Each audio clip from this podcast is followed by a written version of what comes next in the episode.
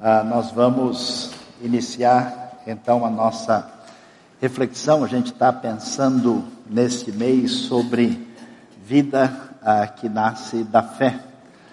E, e vamos refletir hoje, de maneira mais particular, no texto de Mateus, capítulo 7.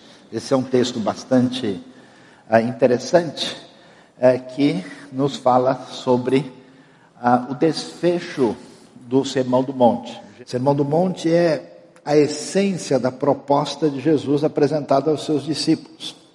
Na verdade, a gente tem o capítulo 5, 6 e 7, e aqui nós temos o desfecho final do Sermão do Monte. E como Jesus vai fazer o desfecho, ele chama atenção para aqueles que estão ouvindo para ver se eles estão entendendo. E ele vai pedir um posicionamento, uma atitude, uma tomada de decisão daqueles que estão ouvindo em relação a o que ele, eles devem ter em relação à própria pessoa de Jesus. Então vamos ver o que o texto vai nos mostrar, porque ele vai colocar a situação em que as pessoas devem, ouvindo Jesus, tomar uma decisão em que caminho elas vão seguir, a escolha do caminho, a quem é que elas seguem já que Jesus está falando sobre o reino de Deus, está falando que ele é o rei que chegou, que ele trouxe a diretriz divina para a vida das pessoas, então a proposta é essa. Então a gente precisa considerar isso e ver hoje, para nossa reflexão, como é que está a nossa tomada de decisão, em que caminho nós estamos. Ele começa dizendo, logo no verso 13, algo que vai chamar a atenção de quem está ouvindo ele diz: entrem pela porta estreita, pois larga é a porta e amplo o caminho que leva à perdição. E são muitos os que entram por ela. Como é estreita a porta e apertado o caminho que leva à vida, são poucos os que a encontram. Nós estamos falando sobre a vida que nasce da fé. E Jesus está dizendo do caminho que tem a ver com vida, vida real, vida diante de Deus. E ele começa a falar de uma maneira que deixa o pessoal logo preocupado. Por quê? Porque ele diz que a porta é estreita e ela deve ser procurada porque o caminho aí que é amplo e a porta que é larga é um caminho de perdição. Só que isso causa um choque em quem está ouvindo. Por quê? Porque é, quando você lê especialmente a Bíblia hebraica, muitos salmos, a ideia da bênção de Deus envolve exatamente algo largo, algo espaçoso. Por exemplo, o salmo vai dizer que o Senhor firmou os meus pés num lugar espaçoso. A ideia de amplidão, a ideia de algo assim marcado por essa, essa, esse espaço para sustentação do indivíduo é muito bem-vinda. Aí Jesus começa a dizer, invertendo as coisas, dizendo: olha, vocês devem entrar pela porta estreita. Vamos conversar seriamente aqui entre nós. Ninguém entra em porta estreita nenhuma. Você está numa loja, num shopping, numa qualquer ambiente, você vê uma porta estreita, você dificilmente não, não, não deve ser por aqui. Vamos procurar outro lugar. Ah, não imaginei que fosse isso aqui, isso aqui não. Então a porta estreita ela é muito pouco convidativa. Jesus está dizendo isso porque depois de tudo que ele falou, e daquilo que ele está apresentando como a proposta do reino de Deus, as pessoas ouvindo realmente não vão se sentir muito atraídas. É, essa, essa, essa ideia de Jesus não está apelando muito. E o que ele está tentando dizer para as pessoas é o seguinte: vocês acham que vão ter amplitude, que vocês vão ter ah, um caminho espaçoso, ou seja, que aquilo que é tão desejável vai acontecer por meio do caminho que parece prometer isso, mas não é o que vocês vão alcançar. Por isso eu digo para vocês: entrem pela porta estreita, aquilo que parece apertado, difícil e que vocês não vão valorizar, porque a, a palavra é forte. O caminho amplo e a porta larga é o que leva à perdição. E aliás, é para ficar bem claro que tanto no hebraico como no grego você tem duas palavras para porta aqui. Existe uma palavra, por exemplo, que quer dizer porta de cidade, que é um portão grande. Não é a palavra em vista, aqui é palavra porta realmente pequena, que faz parte da realidade das casas lá. E ele ainda enfatiza mais, diz como é estreita a porta e apertado o caminho que leva à vida, e são poucos os que a encontram. Isso chama atenção ainda mais, por quê? Porque ninguém faz uma proposta religiosa como a de Jesus. Todas as propostas são opostas, ao contrário. O que, que a expressão religiosa sugere? Você precisa entrar num caminho. Nesse caminho, no final, você vai chegar na porta certa. Esse é o, é o caminho que todo mundo, essa é a ideia que todo mundo tem. Então, se você é convidado a fazer parte, ou é chamado, é convocado para participar de qualquer contexto religioso, o pessoal vai dizer: olha, você precisa disso, disso, e vai te enumerando uma série de coisas que são pertinentes, que são o caminho. É, pode ser um caminho, por exemplo, de ascese, de iluminação, ou um caminho de peregrinação, um caminho de práticas rituais, um caminho ah, de comportamentos a serem executados, e Jesus aparece aqui invertendo a coisa, dizendo: olha, primeiro vem a porta. Aí tem o caminho, a porta é estreita e o caminho apertado, ou seja, ele está dizendo: vocês estão imaginando que as coisas são do jeito, eu falei que é de outra maneira, e vocês estão achando que isso não é promissor, fiquem sabendo que esse caminho é promissor, que é por aqui mesmo, não parece ser do jeito que vocês esperavam, mas é a única alternativa, porque o outro leva à perdição. E de fato, a gente observa ah, o que Jesus está dizendo aqui, que são poucos os que encontram essa porta, e são muitos que entram pela porta ah, larga. E, e a gente pensando no ambiente religioso de Jerusalém, especialmente nas grandes festas, quando todo mundo vai para o templo, aquela multidão, nesse ambiente de tanta religiosidade, de tanta expressão, há uma efervescência religiosa enorme. É, todo mundo está pensando no fim do mundo, todo mundo está pensando aí nesse momento apocalíptico, tem complicações com a presença dos romanos, o pessoal está esperando a chegada do reino de Deus, tem uma efervescência enorme. E Jesus entra numa palavra de ruptura dizendo: Olha, tudo aquilo que parece amplo, promissor, grande, maravilhoso, lotado de gente, não está no caminho correto. O caminho é aquele que vocês estão ouvindo e que vocês certamente a princípio não vão se sentir atraídos. Jesus vai assustar porque ele vai deixar claro algo que é muito ah, difícil de digerir e até ofensivo. Ele vai se apresentar como caminho. Ele vai dizer: que é a resposta de Deus. Ele vai dizer coisas do tipo: Eu sou o caminho, a verdade e a vida, ninguém vem ao Pai senão por mim. A maneira dele proceder, muito radical, e isso está envolvido no convite que ele vai fazer para aqueles que estão ouvindo as suas palavras. E aí, as palavras de Jesus não só são difíceis, são ofensivas para essa realidade religiosa do primeiro século, mas mais ainda para os nossos tempos. Porque a gente vive num ambiente onde a gente sabe, todo mundo sabe, que existe uma maneira certa de fazer alguma coisa. Existe um caminho adequado em qualquer coisa, seja você médico, engenheiro, advogado, qualquer profissão, você sabe, olha, esse caminho aqui a coisa dá certo. Até na hora da pessoa fazer comida, na hora dele fazer o bolo, ele olha, tem que estar tá no ponto aí, tem que acertar a massa. Tem que fazer o negócio. O macarrão está al dente. Muito perigoso dizer isso nesse horário, mas a coisa é o jeito certo. Quando chega nas decisões mais importantes que envolvem a nossa vida perante Deus e a eternidade, qual que são, quais são as propostas? Não, todos os caminhos chegam lá. O que importa é a postura da pessoa, é a sua atitude, é o seu coração, é a sua sinceridade. A gente sabe que isso não faz sentido.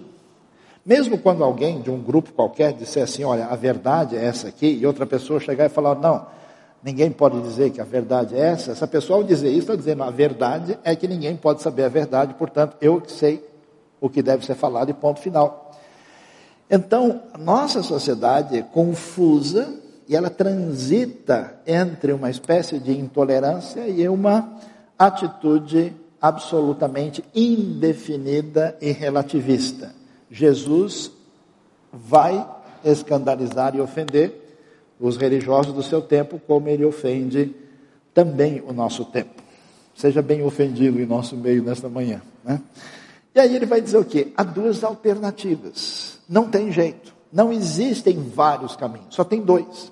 Aliás, tudo está dividido em dois. E é preciso, depois de tudo que Jesus apresentou e disse, é preciso fazer escolha. E essa escolha é exigente. Então ele diz: olha, não são vários caminhos, são dois. Há um caminho apertado da porta estreita e há o caminho largo e aberto. Há duas portas só, não tem três, não tem quatro, não tem outra opção, são somente as duas. Há dois destinos e só existem duas multidões, não existem outras paralelas. E ele apresenta isso com muita clareza e vai dizer para quem está escutando que eles, diante dessa realidade, que não tem outras alternativas, ou é uma ou é outra, o problema não é só o fato da gente entender isso, que se a nossa caminhada diante de Deus depende de estar ou não na verdade, de estar ou não em sintonia com o que Deus de fato nos apresenta, é necessário saber quem a gente vai ouvir, a quem nós vamos dar ouvidos e considerar, já que Jesus está falando, os religiosos do seu tempo, as múltiplas vozes, tem propostas romanas de entender a vida, tem várias alternativas do mundo grego, tem uma série de cultos de mistério e outras formas sincréticas de entender a realidade na sua volta, e Jesus diz: está todo mundo de um lado só, e desse lado aqui eu estou sozinho, e vocês devem escolher quem vocês querem ouvir. E ele começa dizendo: e ele adverte e pede cuidado para que quem está ouvindo não seja enganado. Ele diz: cuidado com os falsos profetas. Eles vêm a vocês vestidos de peles de ovelhas, mas por dentro são lobos devoradores. Vocês os reconhecerão por seus frutos. Pode alguém colher uvas de um espinheiro ou figos de ervas daninhas? Semelhantemente, toda árvore boa dá frutos bons, mas a árvore ruim dá frutos ruins. A árvore boa não pode dar frutos ruins, nem a árvore ruim pode dar frutos bons. Toda árvore que não produz bons frutos é cortada e lançada ao fogo. Assim, pelos seus frutos vocês os reconhecerão. Então, Jesus, Jesus chama a atenção nesse ambiente apocalíptico que o pessoal está dizendo que o fim do mundo está aí. Aliás, é uma outra loucura dos nossos dias. Toda semana tem gente me mandando pergunta e dizendo se é verdade que o fim do mundo vai ser nesse mês. Né? Mas isso é uma coisa impressionante. De 2016 para cá, é isso o tempo todo. Ah, não, porque aconteceu não sei o que no Oriente Médio, porque houve não sei o que no Brasil, nos Estados Unidos, em Israel, não sei o que. É, ainda ontem alguém me perguntava se ah, eu estava sabendo de alguma coisa que foi dito que o fim do mundo vai ser em abril. Aí eu falei, é o fim do mundo, mas não é possível, né? Ah, e a coisa era mais ou menos parecida naquele tempo. Tinha gente com esse perfil apocalíptico de toda parte, gente aparecendo como uma espécie ah, de profeta, gente surgindo com propostas religiosas alternativas. Jesus diz: olha, preste atenção, porque existe gente falando em nome de Deus que é falso que é mal intencionado. Só que esses falsos profetas ganharam Oscar de melhor atuação na, em Hollywood. Os caras são muito bons. E é interessante prestar atenção nisso porque a gente não está preparado para esse tipo de ideia. É, a gente tem muita gente da história bíblica, da história da fé, que a gente ouve e fala: puxa, essa pessoa é uma referência para nós. Mas eu vou dizer bem a verdade para vocês. Se vocês conhecessem algumas dessas referências da história da fé, vocês ficariam muito decepcionados. Alguns deles eram o pior tipo de gente que a gente poderia ter. Um deles, por exemplo, que vale a pena mencionar, é o famoso reformador Lutero.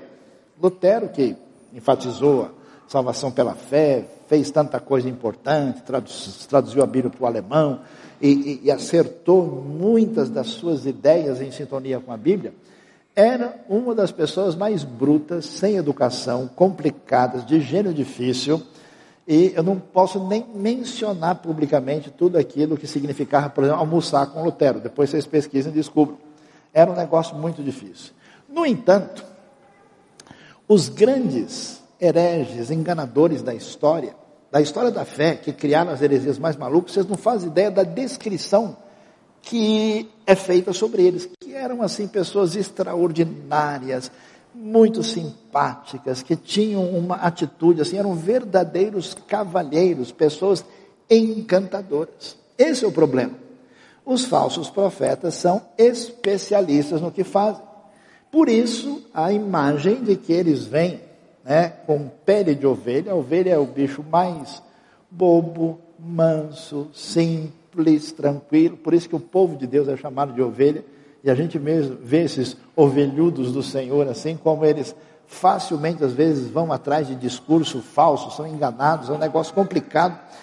E eles são lobos e lobos devoradores, vêm para destruir, vêm para se aproveitar, vêm para realmente acabar com a, o que se pode dessas ovelhas. E aí Jesus vai dizer: olha, vocês prestem atenção, porque vocês vão ver o resultado prático da postura deles que são os seus frutos.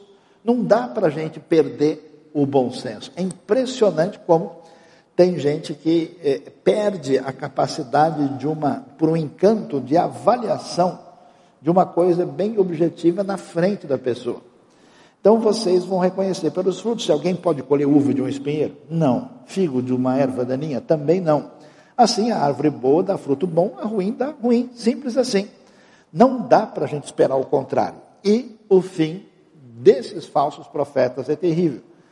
Eles que não produzem bons frutos vão como uma árvore que não é boa ser cortada e lançada ao fogo, e pelos seus frutos vocês os reconhecerão. Eu fico preocupado nos dias de hoje, como tanta gente que se considera discípulo de Jesus, que está em comunidades religiosas, não tem filtro não tem distinção. Pode ouvir qualquer coisa que ele não percebe nenhum veneno. Ele não faz comparação, ele não avalia, ele não tem critério, não conhece. E qualquer pessoa que vier, como acontece nesse nosso mundo místico, nesse modo, nesse mundo de é, mercadejadores da realidade religiosa, impressionante que logo no início do segundo século, você tem nos primeiros escritos cristãos uma advertência especial contra as pessoas que vinham usando já naquela época da fé para, de alguma maneira, fazer um negócio em cima disso. São lobos em pele de ovelha. Por isso, o Evangelho é claro, Jesus é muito nítido em dizer cuidado com os falsos profetas, porque são enganadores, tem ensino falso. Não são fáceis de se identificar, isso é interessante. Não parece, parece uma pessoa muito jóia, muito boa. Certamente tem qualidades, tem atitudes que a gente fala, puxa, essa pessoa não pode ser alguém que tem problema. E é necessário, então, prestar atenção para identificar como saber isso. Resposta: preste atenção em duas coisas: na vida da pessoa e no ensino que ele apresenta. Observe pela própria Escritura. Eu fico tão impressionado, há muitos anos eu conheci uma comunidade evangélica comum e de repente um dos participantes ali encontrou um livro esotérico e leu o livro sem qualquer tipo de percepção do que estava lendo, se animou e pegou o livro e comprou várias cópias e distribuiu para as pessoas da própria comunidade. O interessante é que todo mundo recebeu o livro e achou uma benção. Maravilhoso. Lendo coisas absolutamente opostas ao que eles aparentemente diziam que acreditavam. E pouca gente teve qualquer percepção de que aquilo não fazia sentido. A pergunta para a gente é: a gente tem discernimento? A gente presta atenção? A gente olha? Porque quando você vai comprar um carro, você lê o contrato.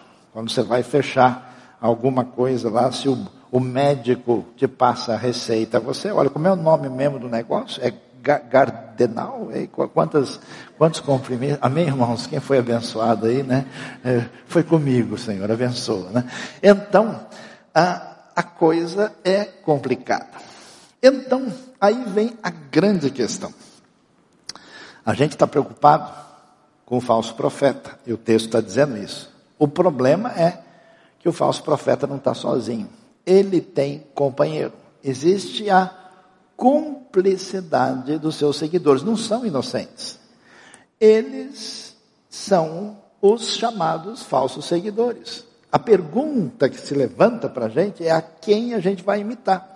Jesus está fazendo essa proposta para eles. Escuta, vocês estão vendo todo o contexto religioso que vocês conhecem na tradição judaica predominante agora, no mundo pagão à sua volta, e a quem vocês vão ouvir? A quem você escolhe? Então preste atenção, por quê?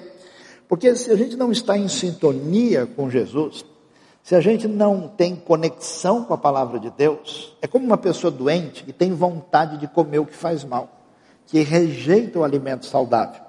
Então a pessoa vai entrar num processo de ouvir, dar atenção e ser prejudicado pelo falso ensinamento. São os falsos seguidores. É mais ou menos parecido com a atitude da pessoa que cai em golpe. Você já viu que a pessoa cai em golpe e acredita em cada coisa? Você não fala, como é que o sujeito fez isso? Foi lá no banco, tirou o dinheiro e entregou para o cara. Eu vi gente, por exemplo, que recebeu aquelas propostas assim irrecusáveis. Olha, casa não sei aonde, parará, que vale um milhão de reais, né? E você aqui na nossa empresa extraordinária, você vai pagar só 100 mil, só que tem que depositar 10 mil até amanhã nessa conta. Não é que o sujeito acredita? E vai lá e depois que ele faz o depósito para garantir a vaga dele, entra em contato, cadê? Sumiu tudo, aquele telefone não atende, e ele jogou 10 mil reais pela janela. Por que é que a pessoa fez isso? Ganância. Ele quis se apropriar de uma coisa de uma maneira desmedida, achou que ia tirar uma grande vantagem, dominado por um sentimento problemático, deu um passo equivocado e se deu mal. E como tem gente que investe em dar golpe em gente que é tonta, que acredita em bobagem e é levado por um sentimento negativo. Da mesma maneira, a pessoa que não está sintonizada com o Evangelho, com aquilo que é a proposta de Jesus, mal direcionada internamente, vai se tornar presa para ouvir falso ensinamento, são os falsos seguidores. Por isso, Jesus vai dizer para eles: vamos avaliar qual é o critério que a gente tem para saber se a gente está seguindo certo ou não, se a gente está no caminho adequado ou não. Como é que você define se o profeta é falso ou é verdadeiro? Qual é a proposta? Como é que as pessoas analisam? De modo geral, pela via mística. Jesus vai lidar com isso. Pela via mística e emocional. Ele vai dizer: nem todo aquele que me diz Senhor, Senhor, entrará no reino dos céus. Que história é essa? Aquele que me diz Senhor, Senhor. No grego aparece a palavra Kyrios. Kyrios é uma palavra que quer dizer Senhor no sentido de dono, de poderoso, de soberano, aquele que tem o senhorio sobre algo. Mas essa palavra, que tantas vezes traduziu o hebraico Adonai, também na tradução grega da Bíblia hebraica, do Velho Testamento para o grego, chamada Septuaginta, feita em Alexandria, eles pegaram o nome sagrado de Deus, nome pessoal, Yehová, Yahvé, e traduziram por Kyrios. Então é possível que essa expressão ainda esteja enfatizando algo mais forte ainda. E é interessante que na cultura bíblica hebraica antiga, a repetição tem um sentido específico. O texto não diz todo aquele que me diz Senhor, é Senhor, Senhor. É o pessoal que ora forte, é o pessoal que repete, é o pessoal que faz a coisa na intensidade. Jesus diz: olha, presta atenção. Tem gente que está na adrenalina total, mas que não está no reino. Não quer dizer que todo mundo que faz isso está é, está rejeitado, mas quer dizer que isso não é um critério para avaliar se esse profeta, essa palavra é verdadeira ou não. Tem nem todo mundo que faz isso vai entrar, mas apenas aquele que faz a vontade de meu Pai que está nos céus. E ele prossegue, e é assustador o que ele diz. Muitos me dirão naquele dia, quer dizer, o dia do julgamento, o dia final, eles vão dizer de novo: Senhor, Senhor, olha o que eles dizem, não profetizamos em teu nome? Em teu nome não expulsamos demônios, não realizamos muitos milagres. Ou seja, não só eles são altamente místicos e emocionados e adrenalínicos na maneira de se conectar com Deus, mas eles dizem: olha, a gente expulsou demônio, a gente ah, fez milagres, a gente ah, profetizou. E o que surpreende a gente é que Jesus não diz para ele: mentira, quando é que vocês fizeram isso? Ah, cadê? Não estou vendo registro nenhum. Que história é essa? Não, vocês fizeram de conta que fizeram. Não. Aliás, muita gente nos dias de Jesus, independentemente do cristianismo, expulsava demônios. Lembra dos exorcistas lá em Atos, que encontram ali com Paulo depois, né? E aí eles vão tentar expulsar o demônio, o demônio dá uma surra neles e fala: Eu conheço Jesus, Paulo, mas vocês, que eles tentam usar o nome de Jesus indevidamente. Então, esse critério todo de espiritualidade mística intensa, Jesus diz, não é parâmetro para saber se alguém tem conexão e fala em nome de Deus ou não. E aí a palavra é muito impressionante. Jesus está falando para a multidão, falando para os discípulos. Então eu lhes direi claramente: nunca os conheci. Afastem-se de mim, vocês que praticam o mal. E aí a gente começa a entender o que, que Jesus está dizendo. Vejam vocês que as pessoas que não encontraram o caminho, que não nasceram de novo, que não são discípulos de Jesus, sempre imaginam que eles vão seguir um caminho de realizações até que eles encontrem a porta. Jesus diz nada disso. Vocês entrem pela porta que não parece ser muito promissora e depois vocês têm o caminho. E essa ideia de construir um caminho sempre é feita em cima das realizações humanas, daquilo que a gente pode oferecer a Deus, por meio de tudo que a gente pode apresentar, quer seja a nossa emocionalidade, as nossas pretensas atividades místicas e religiosas. E Jesus vai colocar aqui a diferença entre quem está no caminho certo, na porta certa, quem não está. E a diferença está fundamentada em duas coisas aqui. A primeira é quem faz a vontade do meu Pai que está nos céus. Sabe qual é o nosso problema? Sabe onde é que está a nossa dificuldade? É que a gente faz qualquer coisa em relação à fé, menos abrir mão da nossa vontade. As pessoas se relacionam com Deus assim: eu preciso de uma vida boa, preciso que as coisas deem certo. E aí eu preciso de um parceiro, de um excelente sócio nessa jogada. Eu descobri, ouvi falar, muitas pessoas repetindo, que Deus é que tem esse poder. Deus não sabe tanta coisa, mas poderoso Ele é. Então eu vou fazer uma parceria, eu vou ver se eu dou algum dinheiro, vou ver se eu faço alguma coisa, se eu tenho algumas atividades, aí eu vou junto com Deus, e aí as coisas funcionam, mas é do meu jeito. Quem conhece o Evangelho, quem acha a pérola de grande valor, sabe que diante de si só tem a porta estreita. Não há nada que você possa oferecer a Deus. Não há nada que você possa trazer para negociação. Nós somos levados a entender claramente por Jesus que o caminho para a vida, o caminho para Deus, envolve uma atitude de desistência total daquilo que a gente pode apresentar. O Evangelho não é uma religião, é uma resposta ao amor de Deus e à salvação que temos pelo amor de Deus em Cristo Jesus. Por isso é interessante que a gente descobre a diferença. Olha, olha a resposta. O que, que Jesus diz para eles? A palavra é forte, eu nunca os conheci. Conheci na mentalidade bíblica hebraica antiga quer dizer envolvimento relacional, intimidade.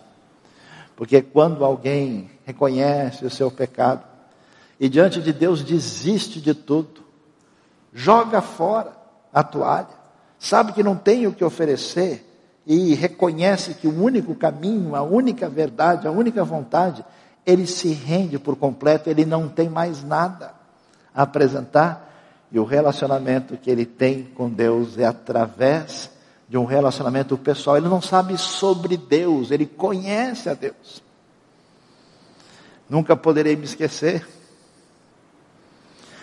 Junho de 1975, tinha 12 anos de idade. Debaixo de uma árvore, repetindo um cântico de salvação para criança, é fácil de entender, tão claro como a luz. Em meu lugar, para me salvar. Jesus morreu na cruz. Então, sem nenhuma força, mesmo tendo sido o pior aluno da escola de onde eu saí antes, com uma vida tão confusa internamente, a graça de Deus perdoou os meus pecados, me deu certeza de vida eterna, convicção do céu, porque Cristo tinha feito tudo por mim, eu não podia apresentar nada em troca relacionamento de algo que alguém que não conhece Cristo ou Deus por uma ideia abstrata, por uma sabedoria, por um caminho legal que a gente segue e desenvolve. Não. É o conhecimento do perdão, do amor de Deus, da salvação, da vida que é dada em Cristo Jesus. É interessante que essas pessoas, não é assustador, porque eles estão sempre fazendo coisas religiosas, Jesus diz, vocês que praticam o mal. A gente não entende, talvez, que nosso arrependimento maior não é daquilo que a gente fez escancaradamente errado, isso é evidente. Nós devemos nos arrepender das nossas virtudes, das nossas coisas boas, como se elas pudessem de alguma maneira ser usadas com Deus para de alguma forma pontuar o nosso pretenso caminho. Por isso, Jesus vai mostrar que entre esses profetas religiosos, ele tem uma diferença, porque há um abismo entre o dizer e o fazer. Essas pessoas falam, mas quando você olha para a vivência delas, não é nada disso. Por isso, a fé que é falada e confessada, porque veja bem, Jesus chama atenção e fala que é difícil saber quem é profeta falso ou não e quem é seguidor falso ou não. Por quê? Porque externamente todo mundo é parecido. Tem uma multidão seguindo Jesus. Todo mundo está falando bem dele. Agora ele está na crista da onda. Todo mundo fala positivamente nessa hora. Então ele diz que fé que é falada e confessada, mas não se mostra praticada. E só pode ser mediante. O caminho só existe depois de quem passou pela porta. Ela não é verdadeira. E então Jesus vai prosseguir e vai deixar mais nítida a diferença nesse desfecho do Sermão do Monte. Ele diz: portanto, quem ouve estas minhas palavras, observe que ouvir a palavra todo mundo ouve. O critério de separação não é uma certa ortodoxia aqui de quem está ouvindo a palavra ou não. Quem ouve as pratica é como um homem prudente que construiu a sua casa sobre a rocha. Caiu a chuva, transbordaram os rios, sopraram os ventos e deram contra aquela casa e ela não caiu porque tinha seus alicerces na rocha. Mas quem ouve essas minhas palavras e não as pratica é como um insensato que construiu a sua casa sobre areia. Caiu a chuva, transbordaram os rios, sopraram os ventos e deram contra aquela casa e ela caiu e foi grande a sua queda. A gente vai descobrir como é que é a jornada religiosa dessas pessoas que fazem parte dos que ouvem a Jesus, mas estão no caminho errado. Essas pessoas constroem casa. A casa por fora ela é igual. Veja, a Bíblia nunca vai dizer para a gente que a gente consegue separar quem é joio de quem é trigo. É tudo muito semelhante. Todo mundo externamente está lá fazendo. Só que As pessoas que constroem a sua casa sobre a rocha, essa rocha é o Senhor Jesus, pela sua graça, que nos perdoa e nos chama para essa vida fundamentada no que ele fez por nós. São diferentes das pessoas que constroem sobre areia, que é construir sobre si mesmo. É o plano que a pessoa tem de como é que Deus vai abençoar a sua vida. É interessante, eu fico pensando, e é bem preocupante a gente entender como é que funciona na vida de, de algumas pessoas a sua relação com Deus. Porque quando a gente acha o Evangelho, a gente não tem mais nada para dizer em nossa defesa. Caiu a máscara. A toalha foi jogada. Quando você tem a consciência do seu pecado e entende que a pior pessoa do mundo é você, que toda maldade disponível no mundo reside no seu coração, que a razão do problema que envolve toda a humanidade é a mesma doença que está dentro de você. Diante disso, você fica numa situação em que, entendendo isso, chegando diante de Deus, você joga a toalha e só existe a única solução daquilo que Cristo fez por nós, nos perdoando, nos amando, morrendo em nosso lugar para nos dar salvação. Isso desbloqueia a gente, isso liberta. Quando isso não acontece, a gente sempre vai querer provar para todo mundo que a gente tem razão. A gente sempre vai entrar num processo de autodefesa, fugindo de si mesmo permanentemente. Porque de alguma maneira a gente quer dizer, olha, olha que tem de positivo para esconder toda a coisa que está guardada lá dentro. Olha o que eu posso apresentar. É interessante como nos ambientes religiosos é que você tem as pessoas que mais reagem de maneira a provar a sua inocência e boa vontade o tempo todo. Quando a gente é pego pelo Evangelho, a gente não tem condição de tentar fazer isso de jeito nenhum. Quem constrói a casa sobre a rocha, essa casa é sustentada porque se baseia naquilo que Deus fez por nós.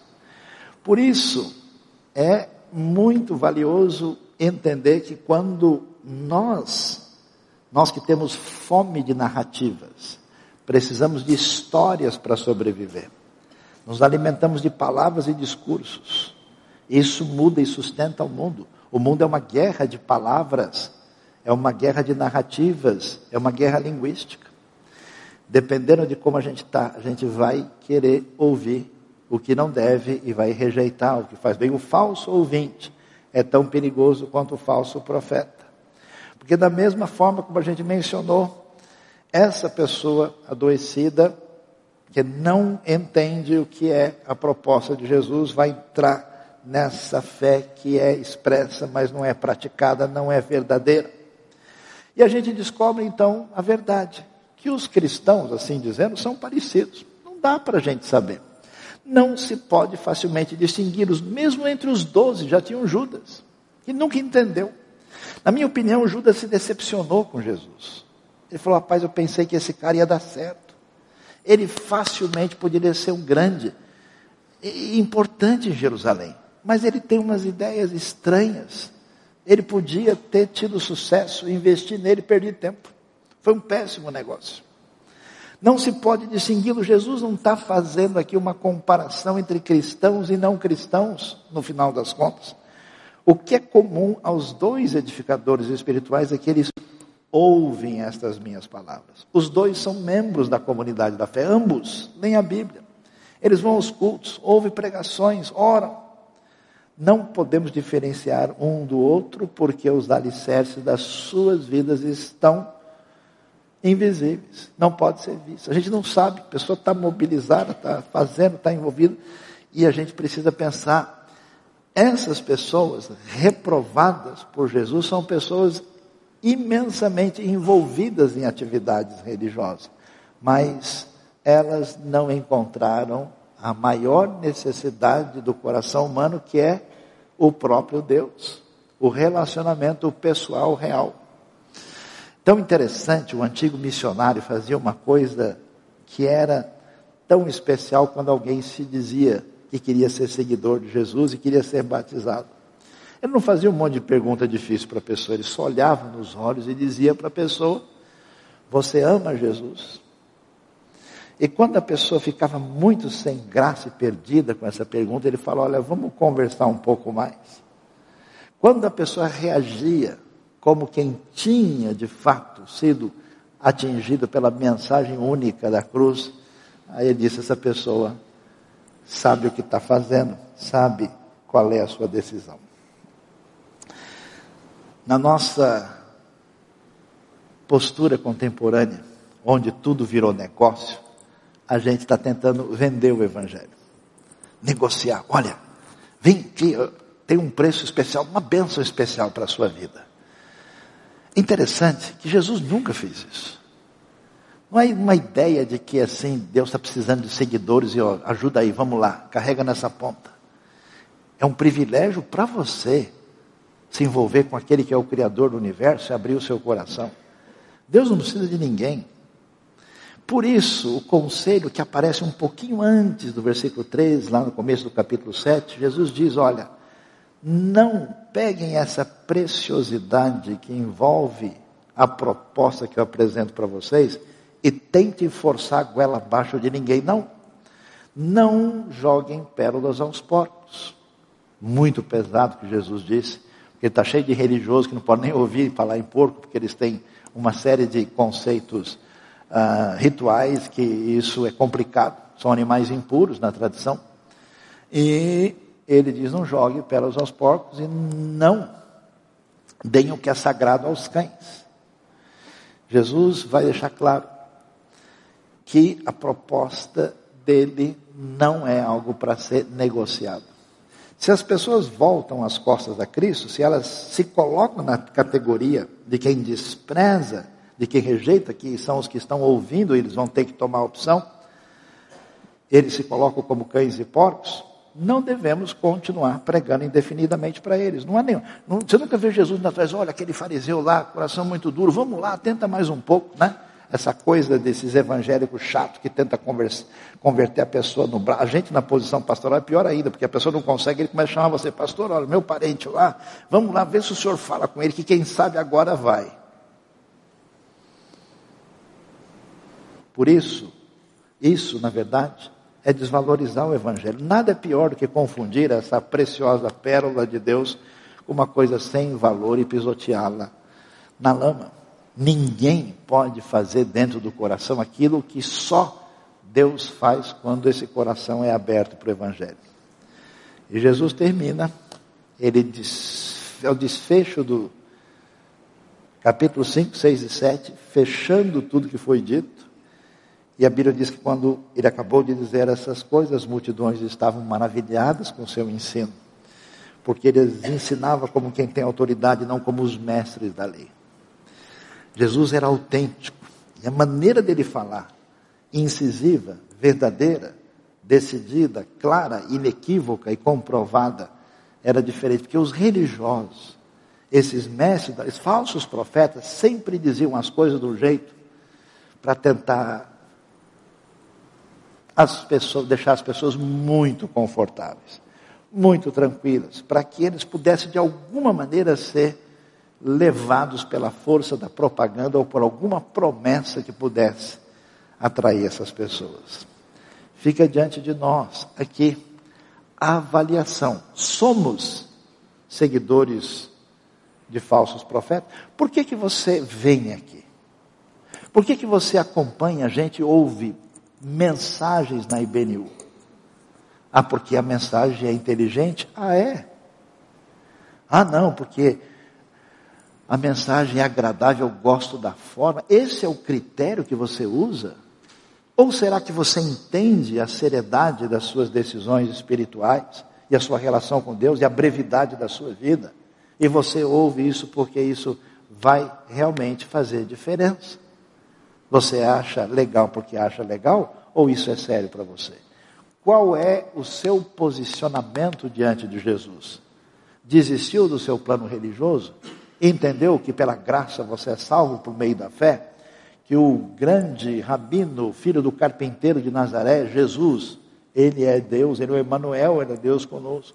Ele é o Messias, ele é o rei, ele é profeta, ele é sacerdote, ele é salvador, ele é Senhor. Jesus, portanto, faz o convite para nós. Eu não sei, todo mundo que me ouve aqui, se você tem convicção e certeza que um dia você entrou em relacionamento pessoal com Deus, tendo seus pecados perdoados, quando recebeu Cristo Jesus como Senhor e Salvador da sua vida. Se isso nunca aconteceu, você precisa pensar seriamente, porque a sua vida não está no caminho certo. E a gente que tem caminhado com um discípulo de Jesus, a pergunta é: a gente é discípulo mesmo? Ou será que a gente já se encantou com outra coisa? Tudo que encanta a gente, a gente vai atrás. A gente ouve, a gente lê, a gente assiste, a gente busca. Para algumas pessoas, supostamente, discípulos de Jesus, tem muita coisa na frente. Tem muita coisa que cativa mente o coração. E talvez a gente talvez até pense que passou pela porta. Mas eu não sei se esse caminho que a gente está seguindo revela que a gente entrou pela porta certa. Jesus é o Senhor, é o Salvador, é o único caminho. O resto não tem como nos apresentar qualquer alternativa viável. Deus abençoe a nossa vida, Deus abençoe o nosso coração e nos ajude a proceder em sintonia com a mensagem verdadeira do Evangelho.